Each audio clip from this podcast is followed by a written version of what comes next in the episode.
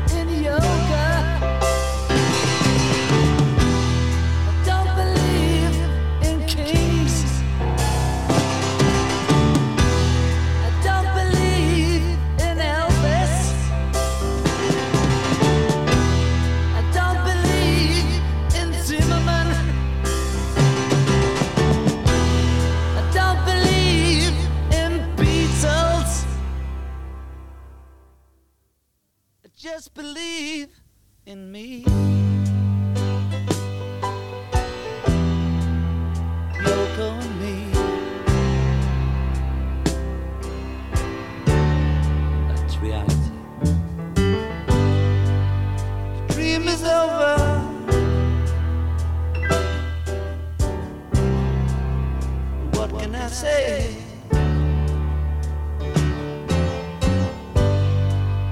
The dream is over.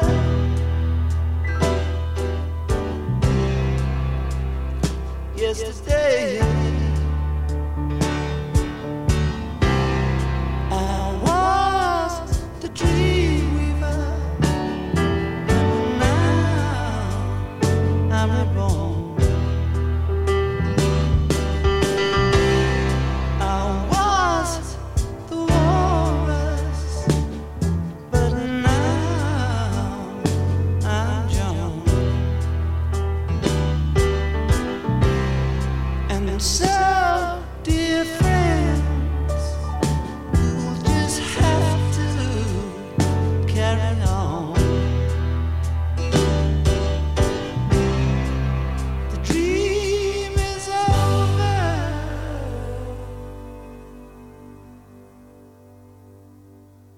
Por muchos motivos, muchas razones, a muchas personas de mi generación, generación de los 70, que crecimos en una década que parecía que el color gris se iba a acabar.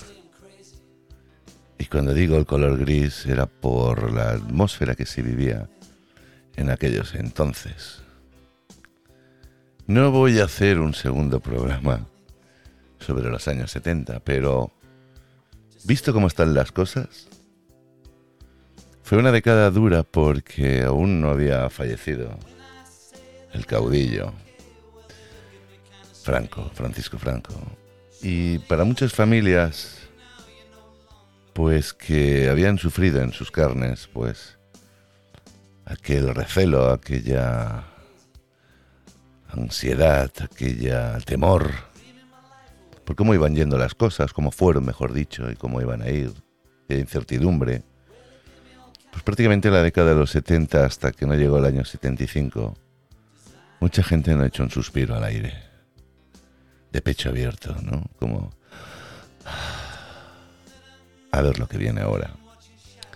En el 78 se constituye la Constitución con aquellos presidentes que dejaron que fueran los presidentes de aquellos partidos, ¿no? En los cuales aquellos entonces no habían no habían partidos porque no se votaban, no había elecciones. Durante 40 años se tuvo una dictadura en, en Barcelona, iba a decir, en España.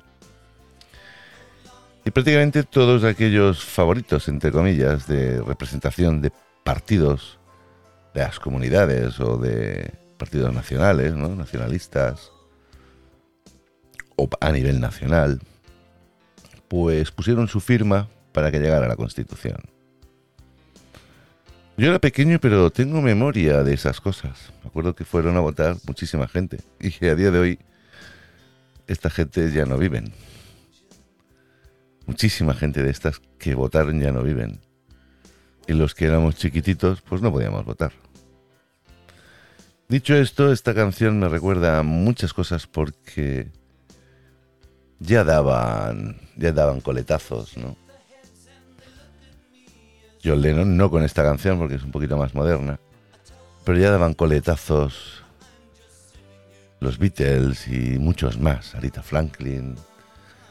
Y todo aquello, pues bueno, uno lo guarda en la memoria, ¿no? Tiene su, su baúl de los recuerdos y le vienen muchísimos, muchísimos, muchísimos orígenes a través de, esta, de estas canciones, esta música.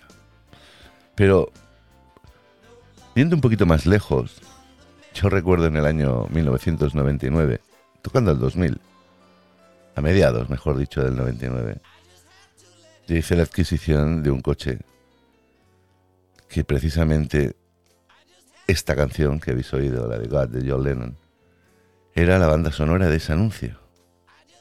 No sé si algunos de vosotros que oigáis esto vais a recordar algo, pero a mí me impactó oír esa canción y encima verla con ese coche.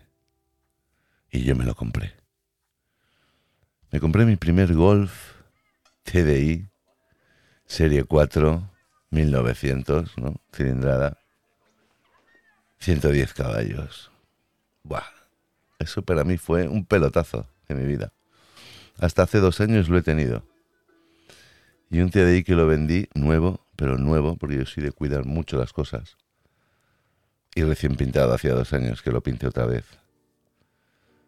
Y que no llegaba a 97.000 kilómetros un TDI. Qué crimen el que me lo compró. Vino un tío de Alicante. Dice, es que allí todavía no tenemos restricciones con el rollo este que os está metiendo a la cola. digo, pues, chico, llévatelo, porque antes, que me antes de que me lo hagan desguazar o que tenga que, yo qué sé, porque yo no lo puedo tener. No tengo sitio, si no me hacía mi museo, ¿no? Y esta música me recuerda muchas cosas de mi juventud, del coche y de algo más reciente también, ¿no? Que hice... Tuvimos una asignatura cuando estábamos estudiando la carrera de enfermería. Y una serie de compañeras y compañeros, pues cada uno hizo su trabajo.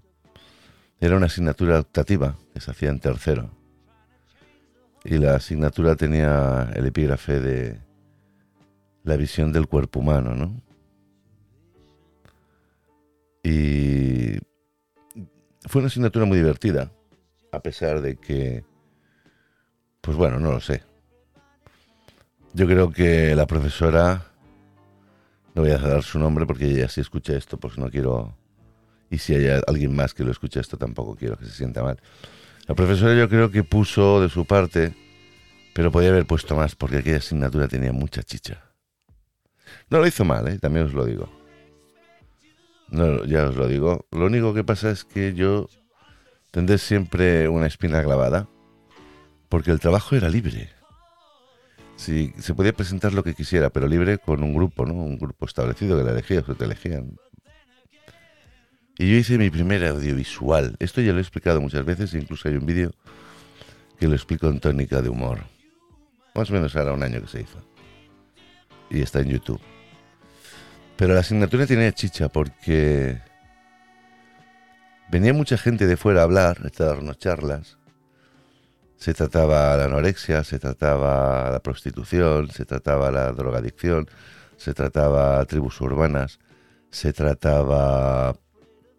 Eh, espérate que piense un poquito más. Se trataba los tatuajes, se trataba la imagen en general, ¿no? Y venían gente pues a dar su charla de experiencias personales.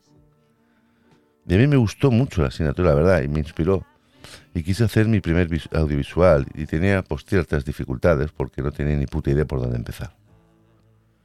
De ahí empezó todo, ¿eh? Y bueno, me conseguí mi primer ordenador potente, tal, bueno, potente entre comillas. Lo que había en aquella época hacia mi bolsillo, ¿no? Y me junté con una serie de chicas y empezamos a hacer el trabajo y ya las pobres no se enteraban. Es que no sé lo que quieres, es que no sé cómo... Mira, que lo explicaba, ¿eh? gorditos, flacos. Todo lo que hemos hablado eran nueve sesiones, nueve, nueve historias dentro de esa asignatura.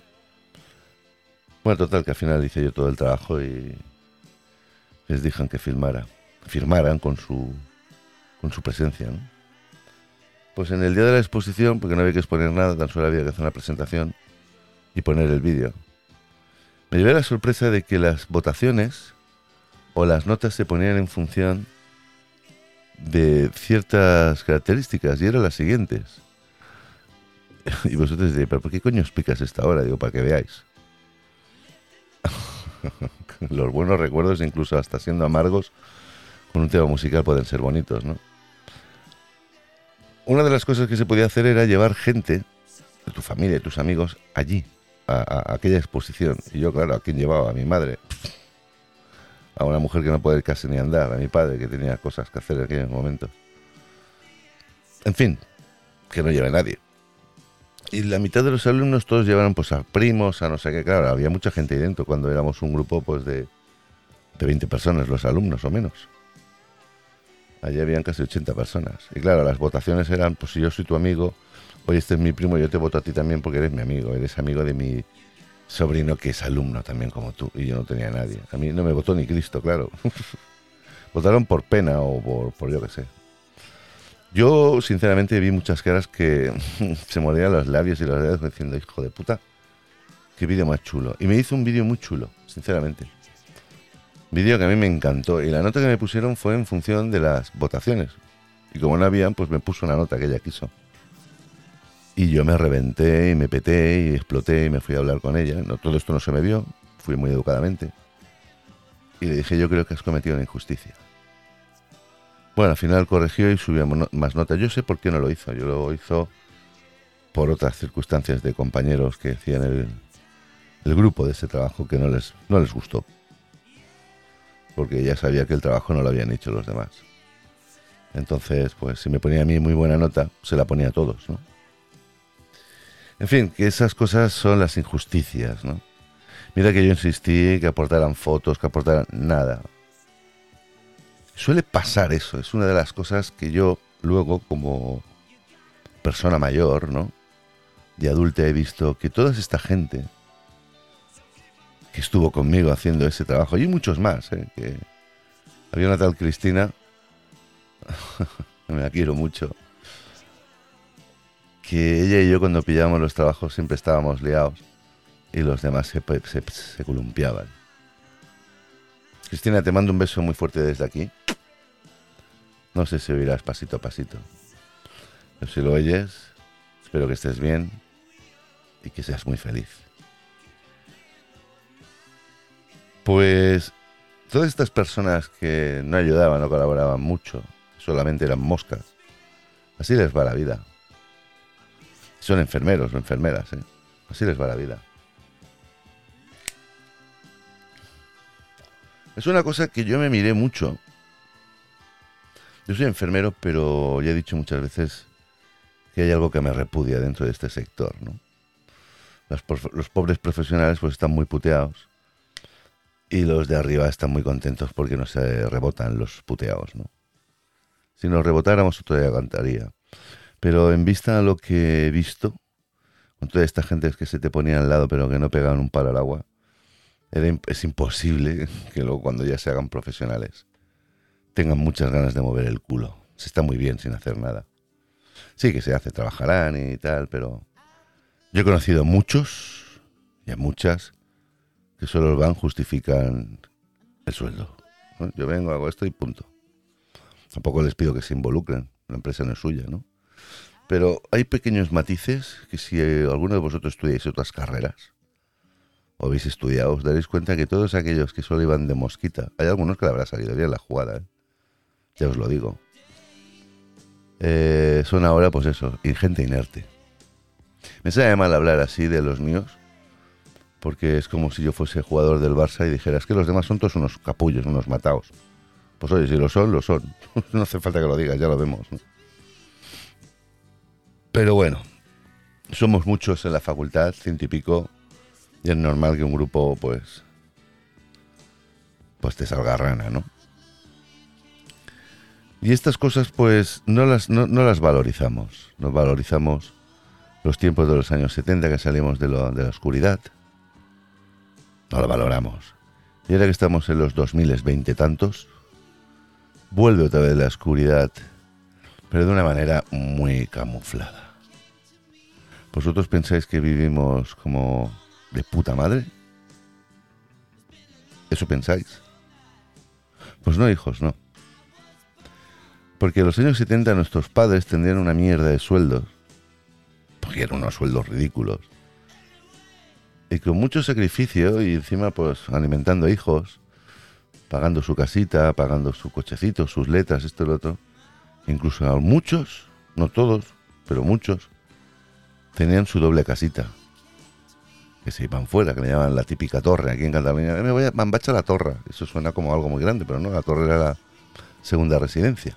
A lo mejor era pues una casita pequeña o grande, depende como tú quisieras implicarte con la hipoteca. Hacer esto a día de hoy ahora. A justos, justos vais a poder, pagar el alquiler donde vivís. Ya no os digo si tenéis letras o hipoteca. Justos vais a poder pagar un coche o una moto como para poder ir a buscar otra segunda vivienda. En un momento de la vida en el cual mucha gente se ha preparado, han habido muchas gentes, daros cuenta que en los 70 no era una época bollante de que todo el mundo iba a la universidad. ¿eh? Gente hacía su primaria, como mucho, pues algún bachillerato y si es que lo acababan, o alguna FP. Todo esto es secundaria. Y se ponían a currar, fuera donde fuera, o fuese. Aportaban su dinerito incluso a casa, sus padres es igual. Se compraban su coche y tal, y mira, a disfrutar. Y luego encontraban a novietas, iban a vivir juntos, compraban su casita o alquiler y bla, bla, bla, bla. Y una familia nueva. Ahora pues está la cosa chunga, rechunga. Además, con todo lo que conlleva vivir en pareja, ¿no? Que si te compras algo y luego no te aguantas, ¿quién se queda esto? ¿Quién se queda el otro? Me queda la mitad del perro, no, tú te quedas el collar.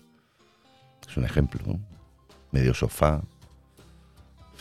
Lo que tengamos en la cocina, la nevera para ti, y el horno para mí. En fin, que no son tiempos tan bonitos ahora los 2000. Sí, hay mucha cosa. Antes éramos como más pobrecitos, pero más felices. Podemos jugar al juego reunidos Hyper y ser tan felices. O cantar villancicos. O reunirnos para ver, yo qué sé, una serie Verano Azul con un montón de niños. En la cocina de la casa de mi madre de Gerona. Como solíamos hacer, ¿no? Se daba los sábados. El día que Chanquete murió íbamos todos con una cara de, de entierro. Mi madre me decía, pero si es una serie, capullos. Ya, pero Chanquete ha muerto. Yo sí que te voy a matar a ti. no decía eso, lo digo yo. Sí, bueno, eran formas de poder sentirse como más humanos, ¿no? Ahora tienes un juego bélico, no sé a cuántos matas, es que no te da ni por llorar, tío. Es que es más, dices, muérete, hijo de puta, que me he gastado ya dos cargadores en tu cuerpo.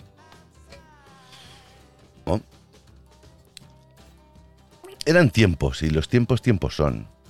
No me quiero parecer como aquellos viejos, viejos en el buen sentido, aquellos mayores, aquellos sabios, entre comillas, ¿no? Ay, yo con tu edad. Sí, tenías mi edad, nada más. Es que con tu edad. En mi, mi edad tú tenías la misma, o sea que. En fin, no me quiero convertir en esto, pero sí que veo yo aquí un fracaso total. Y no es de la sociedad en sí, la pobre sociedad va a donde los llevan. Venga, ahora todos a tener miedo. Todos en casa. Venga, ahora todos pueden salir, todos para afuera. Venga, ahora todos tienes que poner el hombro, todos el hombro. Ahora todos tenéis que ver el telediario, a ver si se lía o no se lía gorda con el señor Putin y el otro de los Oscars. Pero ¿cómo, ¿cómo, vamos a vivir así? Bueno, ahora sabéis que viene Semana Santa y previamente os vamos a subir la gasolina 200%. Empezar lo mismo, ¿eh? Pasa que este año no lo hacen. Es que claro, no, lo han hecho con la excusa, pero lo a lo mejor. Venga, va, venga, vamos a. Porque como no arranca esto, pues. Pero ya no, no, no, sabéis roto el culo, coño. Bueno, en fin, que todo va así, ¿no? Vivimos en una encerrona con cortinillas de humo. Ya lo dije en el penúltimo, antepenúltimo, no sé qué capítulo atrás. Hago mucho si no me acuerdo. Que ya está bien de tanta cortina de humo. Mira, hoy he estado tomando café con una buena amiga. Es algo más mayor que yo, pero eso no tiene que ver nada. Somos buenos amigos, nos podemos contar muchas cosas. Se ríe mucho conmigo porque dice que soy muy, muy vasto, muy bruto. Pero se ríe. Y, cuando dice vasto bruto, porque es que yo tengo una forma correcta e incorrecta de hablar, ¿no? La correcta es cuando tengo que hablar correcto, e incorrecta es cuando me suda la polla, por ejemplo, ¿no? Y suelto cada una que me queda a gusto, ¿no? Y se parte el culo. Es muy prudente en ese sentido, porque no lo sé. No, se estila mucho en su, su núcleo, en su sistema. Son mucho más prudentitos. Pero yo sí que reconozco en mi núcleo soy, pues, no la oveja negra, porque de negro tengo poco y de oveja, pues tampoco tengo mucho pelo. No por calvo, sino porque no tengo pelos en el cuerpo. Solo me salen en, en el ombligo. Ya está, lo dejamos ahí. Y pues, no sé, viene como de familia, viene de núcleo, de ser familia, pues, liberal en el buen sentido, de poder charlar, de poder hablar, poder negociar, discutir, hablar. ¿eh? De muchas cosas, hablamos de muchas cosas y con el tono, no el tono subido, sino me refiero al sistema del lenguaje que nos da la gana. En ese sentido tenemos una... Yo tengo mucha suerte. Tengo mucha suerte porque digo las cosas como hay que decirlas. Mira, hace un ratito estaba sonando una lavadora, hace nada, minutos antes de empezar el podcast. Una lavadora, pero a toda turbina, ¿eh? Estamos en lo mismo. Y esta persona lava todos los días. Y yo pensaba, y lo que le decía a la Monse, esto hace unos años no pasaba porque éramos todos pues como muy pulcros, ¿no? A las 10 de la noche prácticamente ni se tiraban de las cisternas para no hacer ruido. Qué fuerte, ¿verdad? Cuando había ética dentro de la cabe. Había una moral, una ética, un sentimiento de empatía, ¿no? Incluso muchos se dejaban un cubito de agua al lado por si hacían un pipi echaban el cubito o medio cubito por si habían más pipis y no tener que tirar la cisterna porque antiguamente la cisterna se hacía mucho ruido. Ahora es igual, ahora tú puedes sacar el culo por la ventana y pegarte tres, cuatro peos y decir es para ti, cabrón. Es que. No es así, pero es literal. O sea, no es literal, pero es figurado. Y si esta gente que hace lavadoras, porque yo sé quién es y siempre es el mismo, bueno, mejor dicho, la misma, Siempre te hace lavadoras a las 10 de la noche, 10 y media, y te las centrifuga a las 11 y pico. Son programas muy largos, no me, gasta, no, me extraña que gastes energía. Si es que toda va para tu puta lavadora. Pero es que es cada día, digo, yo no entiendo, si son dos en casa. No sé, ¿qué harán? Para cada día hacer lavadoras de, de programa largo, coño, pues hazlo cada tres días, la llenas un poco no la hagas tan largo el programa, ya verás cómo te sale casi gratis hacer lavadoras. No gratis, pero son idiotas. Yo es que cuando veo que el regadío de sangre no llega al cerebro, me, mosqueo porque digo, hostia, crecer, evolucionar sirve para algo, ¿no? Para madurar. Pues no.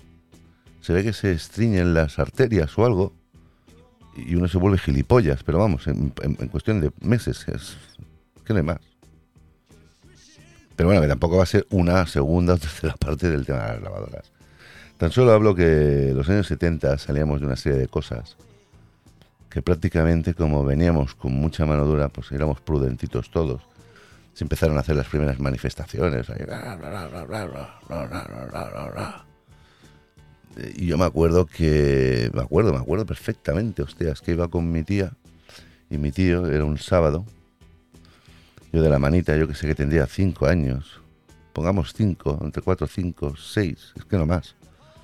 Aún me llevaban mis tíos porque no habían tenido hijos, o sea, a los pocos meses pues tendrían, o al año siguiente tuvieran a mi prima.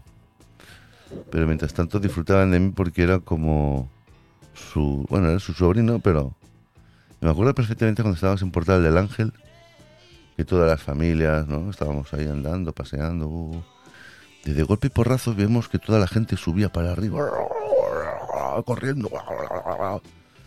Que venían los grises, la Policía Nacional, pegando hostias y mamporros. Pues eso sería, pues mira, pongamos 74, 75, 76, no más entre el 74 y el 76. Claro, tú eres muy pequeño y dices, ¿a cuento de qué? Oye, tú, y coges miedo y sales corriendo y te caes y te levantas. Y, mi tía tiene una preocupación y dice, coño, como le hagan daño al niño, que encima me lo llevo de paseo y se lo traigo aporreado, pues no veas. Hombre, no creo que la policía me hubiese pagado una paliza. No, tampoco tiene tanta cara de Al Capone. En fin, los años 70 no van a ser ahora, no, los de ahora no van a ser como los 70, quiere decir. Yo no sé, yo no, estoy viviendo. Sí que hay mucha tecnología, tenemos WhatsApp, TikTok, porno gratis, como que dice, las, las plataformas de películas, las plataformas de música, los zapatos de plataforma, los drag queen. Bueno, esto ya no hay tantos. O sí, no lo sé, pasa que ya no voy a discoteca.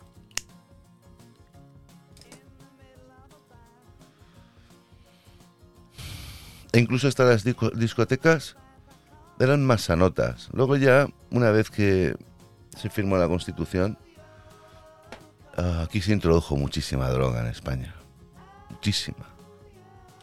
No voy a decir por qué, ni por dónde, ni quién, ni cuándo, ni cómo. Pero se introdujo mucha droga. No voy a decir el por qué tampoco, pero al introducirse tanta droga, hubo una generación joven con ganas de, experimentar y pasárselo bien, que fue una, generación perdida. Yo me acuerdo cuando tenía 8 años, tenía amiguitos que tenían a lo mejor 15, eran más mayores, pues el doble.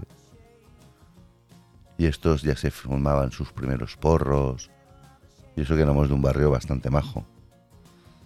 Y muchos de ellos al tiempo no sabes por qué, dejas de verlos.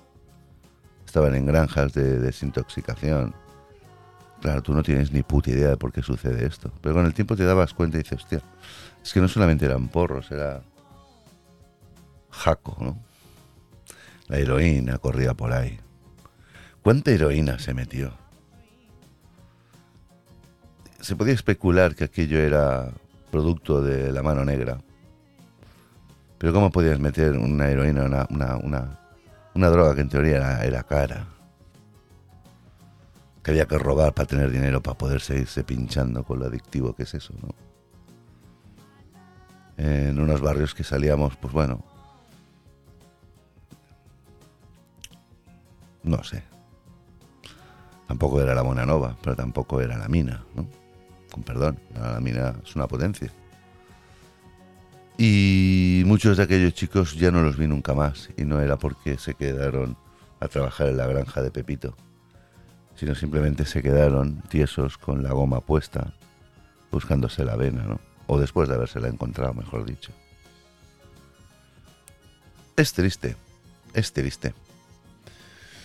Recuerdo también, esto hace poco, como enfermero, sea, aquí ya soy mucho más mayorcito.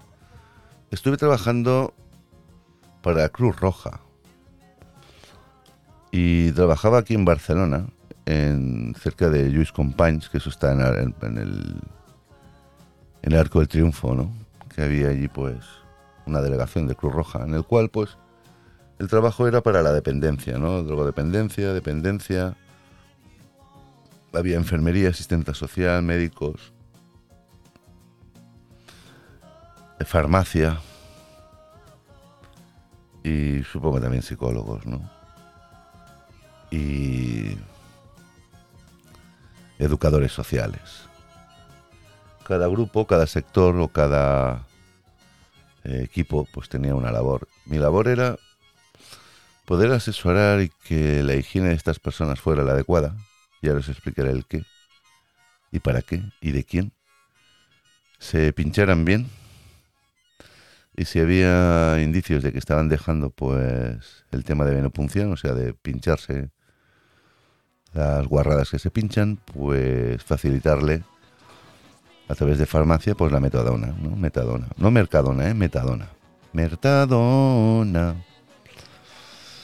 Y que siguieran con su desenganche, al menos de no transmitirse más enfermedades o transmitir enfermedades por el abandono de agujas y era preferible pues el ayuntamiento o el Estado invertir, o la Generalitat invertir pues en botellines de, metadona, ¿no? Lo único que pasa es que esta gente, este tipo de usuario, ¿no? Habría que llamarle así, pero no es un paciente, es un usuario, aunque es un enfermo, evidentemente. Pero como no van directamente a, a un dispensario o no va pues, al médico podía ser paciente en aquellos momentos que está sentado en la mesa del médico, pero claro, ¿el diagnóstico cuál es? Yonko.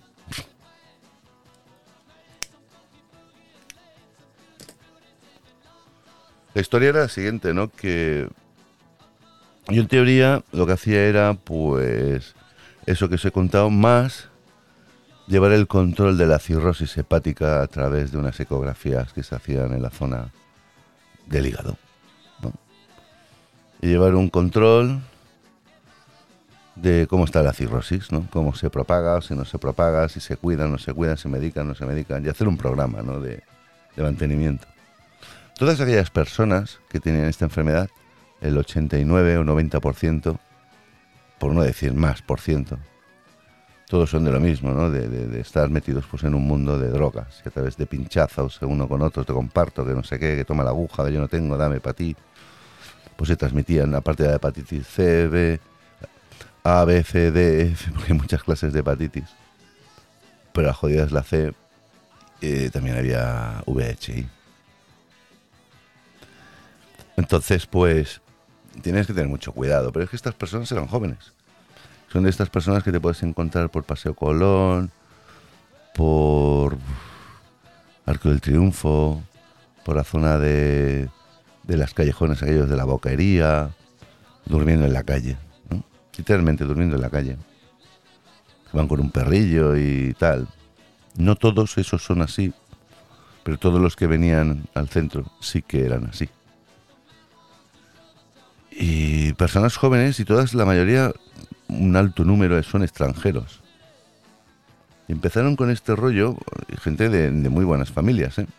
Y cuando digo muy buenas familias, no me refiero a que fueran sacerdotes o sacerdotisas. No, no, gente de pasta. Gente que viene pues a Barcelona, no sé, o a las islas, a Ibiza y tal, se meten en la fiesta, la fiesta, ¿qué tal? ¡Ah! Tripip aquí, LSD para allá, raya de coca, un porrito, venga a beber, la fiesta, el hotelito, ¿eh? un mes así a full, luego se van a su tierra, se acaba el verano pero van con cierta adicción fuerte y les dicen a sus padres, oye, ¿sabes qué? Que hoy no voy a ir a trabajar o no voy a estudiar o lo que sea y me voy a Barcelona. ¿Eh?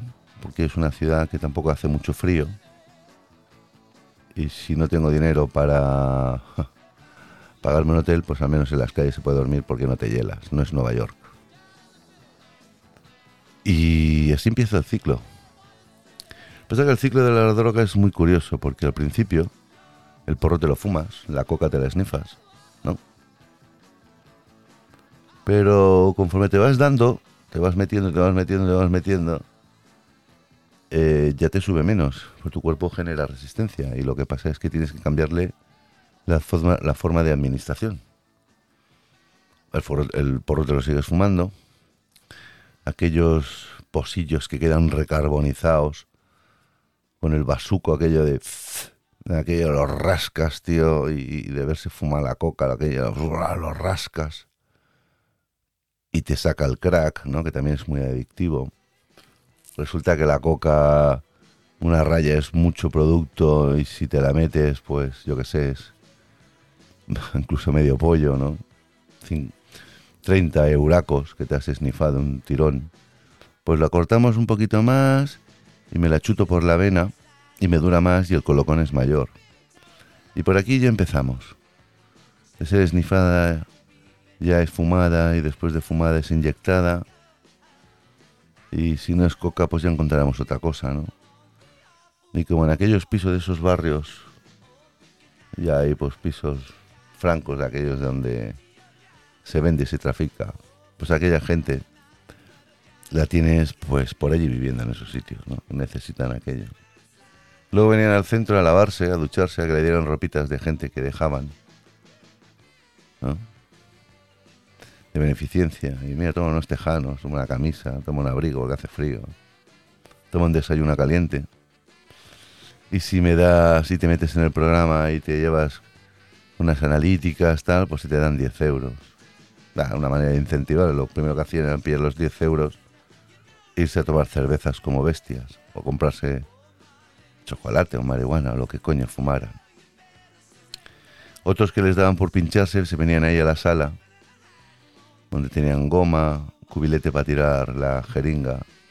Y así estrenaban siempre material nuevo, porque tú les das jeringa a esta gente y luego después del pico ya no se acuerdan ni cómo se llama y te quedas con aquello en el suelo. Y, y mierda que te comes, ¿no? Esto pasa a día de hoy, señoras y señores. En los 70 fue una pasada. Pero esto pasa a día de hoy por una serie de circunstancias de mal llevadero, ¿no?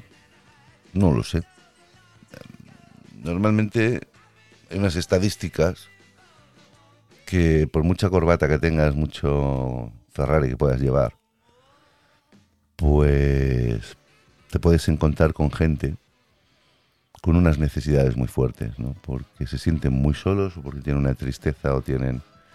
Y precisamente se tiran a estos caminos, no es ya por aquella influencia, es que son malas amistades, eso es un tanto por ciento.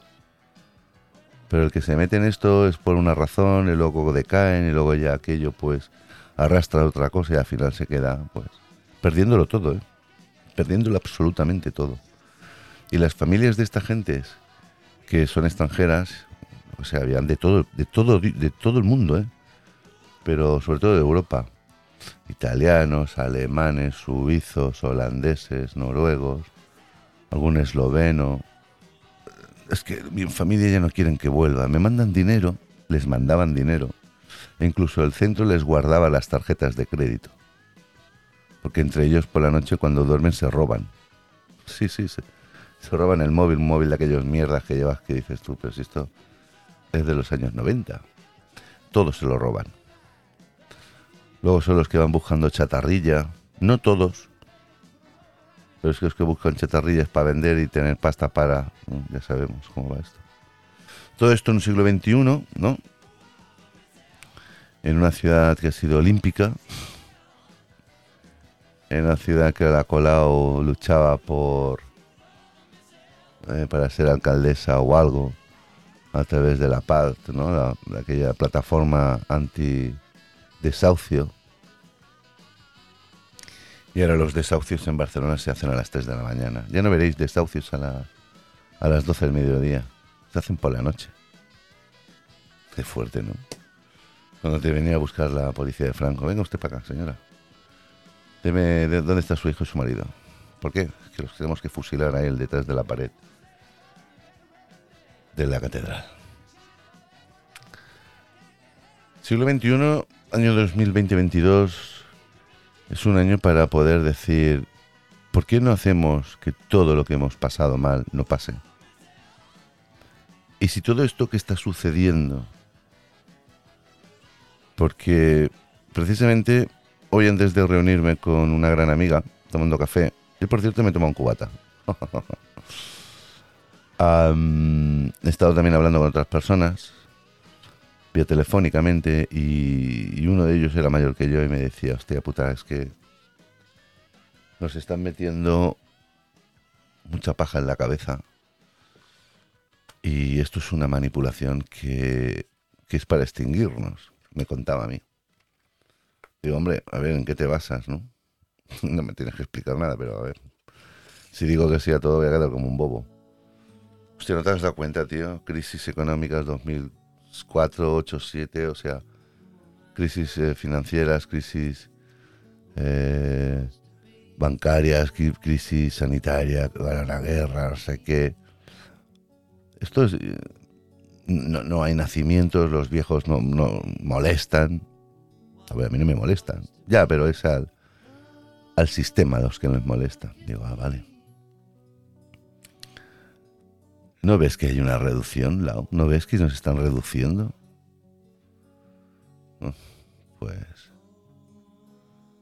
Pues si no quieren que haya nacimiento y no quieren que haya yayos, los que queden van a tener que pringar mucho, ¿no? Digo yo y trabajo no hay para todos. Y la vista está que por eso nos van a estirar, nos van a estirar mucho la jubilación, porque si lo pensáis bien, es porque no va a haber, no, están habiendo nacimientos, es más, y luego la gente es como muy estéril, ¿no? Antes se que, ah, es que eres tú la que no puedes, ¿no? Y tú, tus pelotas, que están secas. Pero es que ahora son los dos que están secos. Y si van a, y si van a que les implanten óvulos, lo mismo se le encontré churumbeles, o sea, cuidado, como está ahora, cuidado con quedarse embarazado. ¿No? Si ya lo ponen todo caro para que tú no tengas hijos, porque claro, usted si tengo más de dos y luego me, no son muy lejanos unos de otros, ¿no? A lo mejor nace uno este año y el otro el año que viene, pues se llevará un año de diferencia. Y cuando el uno entre en primero de universidad, el otro ya estará en segundo. Hostia, hay dos tíos en la universidad, o dos tías, o un tío y una tía no todo el mundo saca súper buenas notas para ir a la pública, que la pública es una cosa que tiene toda, toda la, ¿eh? toda la visión de que eso también se va a eliminar. Vas a tener que estudiar si tienes, si no, pues a leer tebeos. Y si no hay nacimientos por H o por B, por lo que sea, o fuera fuese, porque no hay ganas, porque no se puede, porque todo es muy caro, porque estoy todo el día trabajando, no tengo padres ya para que me los cuiden, no tengo abuelos, por todo lo que hay, porque se están muriendo, porque no sé qué, porque no sé cuánto, pues nos van a hacer que nos jubilemos muy tarde porque no va a haber gente joven trabajando para que coticen luego esas personas que tantos años han trabajado. Pensarlo así. ¿Quién quieren hacer ahora? Yo si tuviese que nacer ahora no diría una polla, me quedo dentro toda la puta asquerosidad que hay fuera. Luego gente mintiendo. No se han enseñado a mentir, porque ya mienten desde arriba. Si mienten los de arriba, mienten los de las empresas. Las empresas tampoco es que... Antes te das una empresa y te podían morir dentro. Ya, que llevo 80 años trabajando en esta empresa. Ahora, como no te espabiles mucho, cada año, cada seis meses, porque claro, no pueden tenerte más tiempo si no tienen que hacer fijo. Pues eso, te van echando. De ahí que hagan renovaciones de, mes en mes. Así te van a tener toda la puta vida, con un cajón lleno de contratos, y los a tomar por el culo. Y todo es lo que se permite, ¿no? Lo me decía mi, mi amigo, persona mayor. Mayor que yo, quiero decir. Y esto es lo que tenemos, lo que vamos a hacer. En serio. Pongo yo el Lennon. Digo cuatro cosas y doy las buenas noches.